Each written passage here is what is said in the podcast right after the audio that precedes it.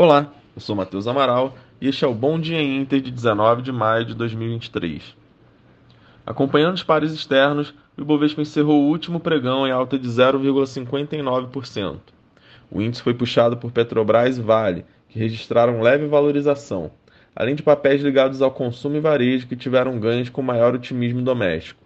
Ações da BRF foram destaque de alta após confirmar negociações de venda de precatórios. Por aqui, a aprovação com folga do arcabouço fiscal pela Câmara dos Deputados foi bem recebida pelos investidores. A votação do projeto ocorrerá na próxima semana e o vice-presidente Geraldo Alckmin disse que acredita na sua aprovação de forma expressiva no plenário. Em Wall Street, as bolsas avançaram com a esperança de um acordo nas negociações sobre o teto da dívida americana. Ações do Walmart subiram após os resultados acima das expectativas e elevação de guidance para o ano. O dólar fechou o dia em alta de 0,7%, em linha com o índice dólar, que avançou 0,61%. Para hoje, na agenda doméstica, teremos IBCBR de março, enquanto lá fora, destaques do dia são para discursos de presidente do Fed, Jeremy Powell, e do Banco Central Europeu, Christine Lagarde. Futuros de Nova York operam próximos à estabilidade e o mercado fica atento ao discurso de Powell ao meio-dia e ainda aguarda um acordo nos próximos dias sobre o teto da dívida americana, enquanto Joe Biden cumpre compromissos na cúpula do G7, que ocorre hoje no Japão. No cenário corporativo, a OpenAI lançou a primeira versão do ChatGPT para iPhones com a versão Android em andamento. Mercados asiáticos encerraram um pregão em tom misto, com bolsas na China em queda, ainda pressionadas pela percepção de que a recuperação do país pós-Covid perdeu força. Por outro lado, o índice japonês segue o ciclo positivo e atingiu seu maior patamar desde 1990.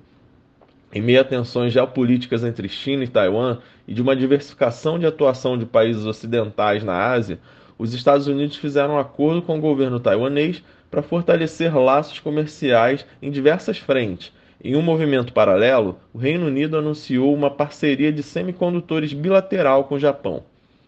Nos, nos destaques corporativos, o Alibaba prepara uma grande cisão de seus segmentos de logística e supermercado, após ter vendido o negócio de nuvem por cerca de 12 bilhões de dólares.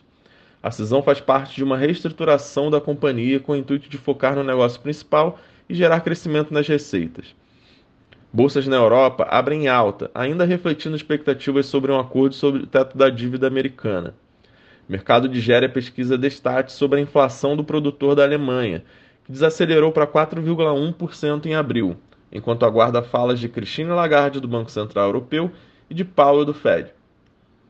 Por aqui, o Ibovespa encaminha para fechar a semana no campo positivo, com exterior otimista e arcabouço fiscal aprovado, seguindo os trâmites na Câmara. O mercado aguarda a divulgação do IBCBR com expectativa de desaceleração de 0,3% em março e também acompanha falas de Campos Neto na conferência do BC. Em entrevista, Fernando Haddad mencionou que acredita que a reforma tributária seja aprovada e prometeu neutralidade da reforma sem redução nem aumento da carga de tributos. Também pressionou o Bacen, alegando que as medidas sendo tomada, tomadas pelo governo abrem espaço para redução dos juros de maneira técnica. Além disso, criticou a privação da Eletrobras e defendeu mudanças no regime de metas da inflação. Na abertura, o índice dólar abre em queda e os juros das Treasuries operam no mesmo ritmo. O petróleo mostra recuperação e tende a encerrar a semana no campo positivo após quatro semanas de perdas. Os mercados globais tendem mantêm a toada positiva na expectativa de um acordo sobre o teto da dívida e aguarda o discurso de Powell ao meio-dia e Bolsa por aqui pode continuar mantendo o ritmo de alta após a aprovação do arcabouço fiscal. Este foi o Bom Dia Inter. Tenham todos uma boa sexta-feira, bom fim de semana e bons negócios.